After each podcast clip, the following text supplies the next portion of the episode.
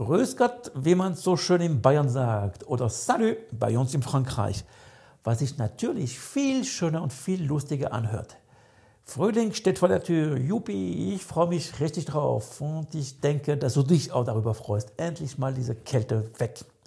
Zurzeit überlegst du dir auch, einen Hund anzuschaffen, ob ein Hund überhaupt zu dir passt. Mit dieser Folge möchte ich, dir, möchte ich dir ein paar Informationen auf den Weg geben, die dir helfen werden, diese Entscheidung zu treffen. Viel Spaß beim Zuhören.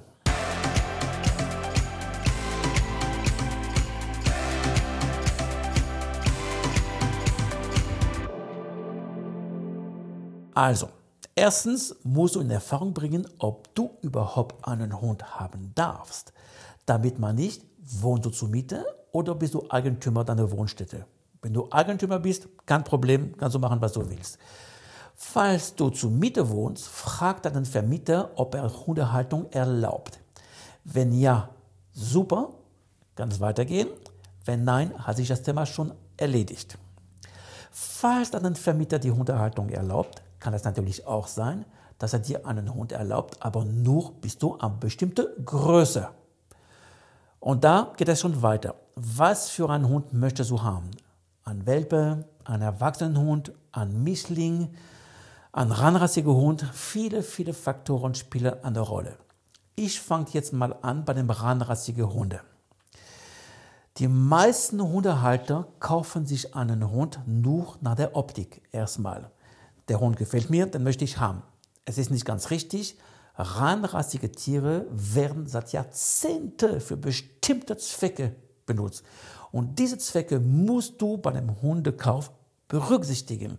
Wenn du einen Border Collie zum Beispiel holst, der daran gewöhnt ist, sieben, acht, neun, zehn Stunden am Tag zu arbeiten, meinst du, er kann glücklich sein in einer kleinen Wohnung, wo du nur eine Stunde am Tag mit ihm spazieren gehst? Bestimmt nicht. Also es ist wirklich die Eigenschaften eines Hundes kennenzulernen oder zu kennen.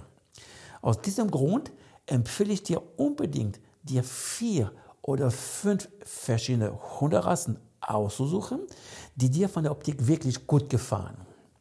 Wenn du diese fünf Hunderassen ausgesucht hast, fängst du an, dich um den Charakter der Hunde zu kümmern. Was für ein Tier ist das? Wofür ist er gezüchtet worden? Was braucht er? Braucht er viel Auslauf? Lerne einfach die Hunde kennenlernen. Du kannst ruhig die Zuchtverbände anrufen, verschiedene Züchter anrufen, so viel wie möglich in Erfahrung über die einzelne Rasse reinzuholen. Und dementsprechend kannst du dich entscheiden, gut, dieser Hund passt gut zu mir, den nehme ich jetzt. Also beim ranrassige Hunde, die für bestimmte Zwecke gezüchtet worden bist, weißt du vom Anfang an, mit 95%iger Sicherheit, worauf du dich anlässt. Falls du einen Mischling holen solltest, ein Mischling ist genauso gut wie ein ranrassiges Tier. Die sind gesund, die sind fit, nicht kranker, nicht gesünder als ein ranrassiger Hund. Und das ist genauso gut. Der einzige Unterschied, da du nicht weißt, was alles in deinem Mischling drin sein kann, ist das immer ein kleiner Überraschungseffekt, wenn ein Hund erwachsener wird. Was für Eigenschaften hat er mitgenommen? Hat sich der Hütehund, der Herdenschutzhund, der Jäger durchgesetzt? Das war so nicht. Also immer ein kleiner Überraschungseffekt. Also überleg dir sehr gut erstmal, was für einen Hund du dich anschaffen solltest. Ob er wirklich zu dir passt. Ein Hund braucht sehr viel Geld oder verbraucht sehr viel. Nee, der Hund braucht nicht viel Geld. Entschuldigung, ein Hund verbraucht sehr, sehr viel Geld. Es fängt an mit einem Anschaffungspreis. Ist aber einmalig und das war's.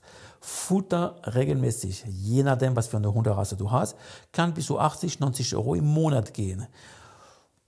Wobei es gibt kein Limit nach oben, wenn du nur Luxusartikel besorgst. Du brauchst eine Transportbox, Halsbänder, Leinen, Decken, Schlafdecken, Spielzeuge und so weiter und so weiter. Und glaub nicht, dass wenn du einmal eine Leine hast, dass es dabei bleiben wird. Genauso wie beim Hemden, beim Schuhen, beim Hosen, beim Klamotten, beim Auto. Oh, das gefällt mir, Halsband gefällt mir, Leine gefällt mir, die kaufe ich auch. Also kostet immer mehr Geld, als du denkst. Tierarztkosten. Gehe davon aus, dass du 100, 100, 150 Euro im Jahr ausgeben wirst für Pflichtimpfungen, für Floh- und Säckenmittel, ähm, für jährliche Untersuchungen, gehört alles dazu. Das wird alles Geld kosten.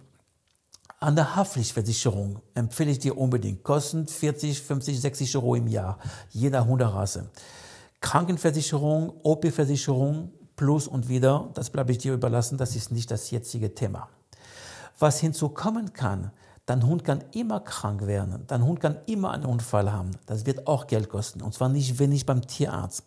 Irgendwann wird ein Hund alt werden. Das wird auch sehr viel Geld kosten. Wenn ein Hund, wenn ein Mensch älter wird, bedarf er mehr mediz medizinische äh, Verfolgung. Das heißt, also, man muss wissen, kann er schmerzen, der muss fressen, der, der muss nach wie vor ein lebenswertes Leben haben, sonst bringt das nichts. Ein Hund braucht sehr viel Zeit. Es ist nicht so, dass es ein Foto von einem Hund ist. Ein Hund ist ein Lebewesen, der muss raus, es muss spazieren gehen. Der Kopf muss qualmen, das heißt Kopfarbeit, gerade für Arbeitshunde oder für Mischlinge, die Arbeitshunde in sich tragen, die müssen trainiert werden. Der Kopf muss arbeiten. Es reicht schon lange nicht einfach ein, zwei Stunden mit ihm spazieren gehen und man denkt, der ist aber damit ausgelastet, ausgelastet. Schon lange nicht. Du musst ihm wirklich mit ihm Arbeit anbieten. Und mittlerweile gibt es so viele tolle Angebote in den modernen Hundeschulen. Das geht auf Vereine von Begleithundeprüfung, Obedienz, Schutzdienst, Agility, Longieren, Dummy-Training, auf der Jagd gehen, Rettungshundestaffel, Mann-Training, äh, Treibball, Dogdancing, äh, Tricks und Differenzierungsaufgabe. Also es gibt wirklich unendlich viele Möglichkeiten. Dir wird es auch gut tun. Dadurch wirst du gesünder, wirst du fitter. Du hast Verantwortung, du wirst öfter rausgehen. Es ist wissenschaftlich nachgewiesen, dass Haushalte, die ein Haustier haben, und darunter fallen natürlich auch unsere Hunde, deinen zukünftigen Hund, sind gesünder. Durch die Bakterien, die der Hund in sich trägt, lernt dein Körper besser mit seiner Umwelt umzugehen. Du wirst öfter rausgehen. Dein Geist wird auch äh, richtig angeregt, wenn du dich um die richtige Trainingsmethode beschäftigst. Das, ein Hund braucht viele, viele Vorteile. Das hat ein paar Nachteile. Das fängt damit an, du musst, wenn du einen Garten haben solltest, du musst entscheiden. Entweder ein glücklicher Hund oder ein schöner Garten. Beides geht selten zusammen.